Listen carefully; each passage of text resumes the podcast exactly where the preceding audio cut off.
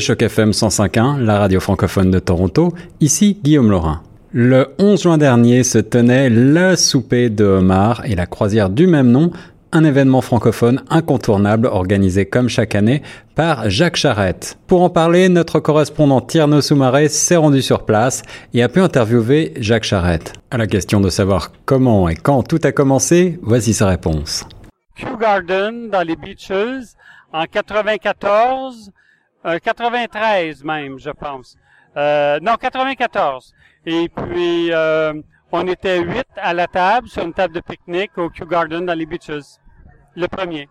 Pourquoi avoir eu cette idée, en fait? C'est ça, les autres. Pour tenir jusqu'à 24 ans, quand même, c'est énorme, hein? Oui, parce que maintenant, on est 250 sur le bateau. Euh, c'est une croisière, alors ça le plus de l'ampleur, c'est une tradition. Maintenant, on danse, on s'amuse. Alors, c'est sûr que ça a évolué. Alors, mais l'idée est la même. C'est le homard, on le fait venir des îles de la Madeleine. C'est le meilleur homard au monde, à mon avis, parce que les eaux froides et profondes de, l'île de la Madeleine fait le homard euh, très tendre et, et, goûteux comparé à celui du Nouveau-Brunswick ou de l'île du Prince-Édouard. Et on ne peut pas goûter ce homard-là à Toronto. Alors, je l'importe par avion la journée même. Aussi, j'ai vu dans cet événement la rencontre des générations, une ancienne génération, une nouvelle génération. Qui l'aurait cru On n'aurait pas pensé que la nouvelle génération et l'ancienne génération puissent se rencontrer sur un bateau pour, euh, comment dire, essayer ce homard. Oui, il y a même quatre générations, je dirais, parce qu'il y a des grands-pères, il y a des pères, il y a des, il y a des jeunes et euh, des tout bébés. Hein? Euh, 18 mois même, hein? 12 mois, bon, 8 mois. Alors, euh, donc, euh, oui, c'est familial en même temps. Euh, les enfants payent pas. Alors, surtout qu'ils prennent pas tout un homard. Donc, alors, donc, c'est convivial et familial. Qu'est-ce qu'on peut dire par rapport à ces 24 ans? C'est quoi les c'est quelle, quelle, est, quelle est la plus grande chose que tu retiens par ces 24 ans? C'est au-delà de l'aspect de se rencontrer pour manger des homards, au-delà de cet aspect francophonie. Qu'est-ce qui te retient à pouvoir continuer cet événement? Ben, quand les gens viennent te voir en disant hey, j'ai jamais goûté un homard aussi bon, alors c'est simplement ça. Et l'atmosphère, là, tu vois, les gens dansent, ils s'amusent. Euh, il y avait Marcel à l'accordéon qui faisait table en table avec ses chansonnettes en français. C'est toute l'atmosphère et pas juste le homard. C'est toute l'atmosphère. Et puis entre francophones, on célèbre euh, la francophonie avec une belle croisière. Et on a commandé euh, la température, en 28 degrés avec euh, beau soleil et belles, belles étoiles. Alors, tout est parfait. L'année prochaine, les 25 ans, une très grande fête de prévue, j'espère bien. Oui, là, on va faire avec euh, des musiciens sur le... Euh, OK, on a un musicien, mais là, ça va être un groupe.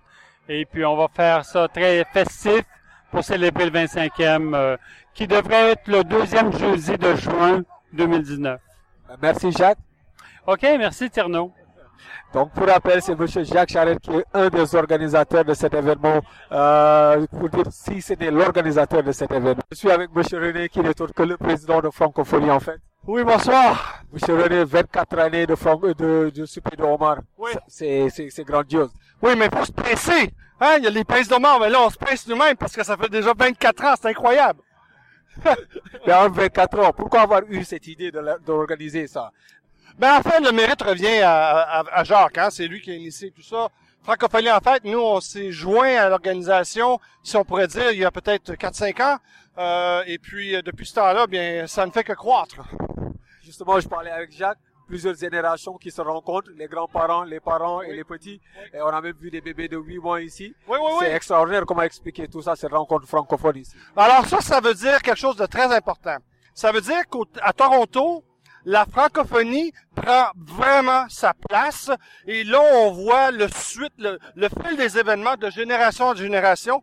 C'est la même chose au niveau des écoles secondaires, élémentaires, secondaires. Là, on va avoir l'université.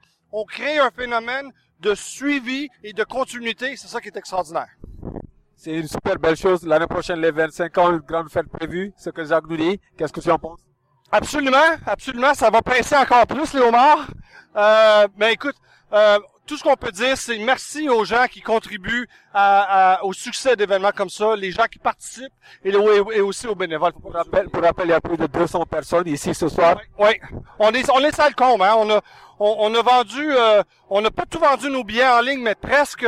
Et ce soir, parce qu'on avait le Galarno avec nous, euh, c'était, you know, les gens, les gens attendent de voir aussi à la dernière minute, c'est quoi, qu'est-ce que la température nous nous euh, nous souhaite, va nous va nous va nous amener. Mais ce soir, on était comblés à tous les points de vue. Merci. René. Merci.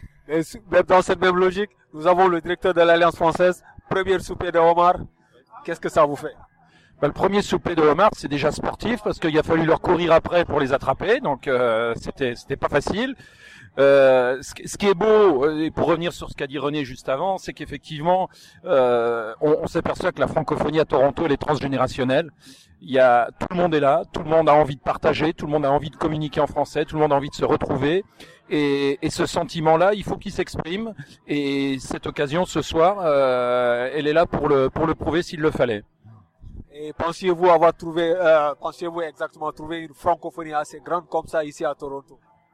Ben, J'avoue que je, je, ne savais pas trop à quoi m'attendre, mais que euh, voir un petit peu ce dynamisme, cette envie, ce, cette, cette convivialité, ben ça, ça, enchante, ça donne envie, et puis euh, et puis ça, il faut aller plus loin, voilà. Ben, en tout cas, merci, bienvenue à cet événement et bienvenue à Toronto. Merci beaucoup, très belle fin de soirée. Pour rappel, aussi avec le directeur de l'Alliance française aussi qui était, faisait partie de cet événement. Euh, donc voilà, une super, un événement assez extraordinaire ici à Toronto. Et puis, euh, bah, c'est toujours la bonne ambiance ici. Et puis, avec toute cette musique francophone, ça fait danser tous les gens. On a très, très bien mangé. Euh, le homard est toujours aussi bon que, bah, qu'à chaque année. Et puis, euh, moi, je recommencerai à revenir euh, ben, à chaque événement organisé de cette manière on peut dire que le Super Omar, c'est un événement francophone dans le calendrier des francophones. Oui, absolument. Ça, ça, il faudrait le garder. On a, on a beaucoup d'événements francophones, mais ça, c'est un événement qui est très particulier pour ma part, euh, parce qu'on déguste de la, de la bonne nourriture, et puis, et puis, on a l'occasion de rencontrer des gens qu'on n'a jamais rencontrés. Euh, on a fait de très, très belles rencontres aujourd'hui, et, euh, et puis, l'ambiance, elle est toujours là. Et c'est ça qui est intéressant. Bah, j'imagine que si on n'arrête pas la musique, les gens vont rester là jusqu'au matin. En tout cas, merci pour ces impressions. Bah, je t'en prie, Tierno.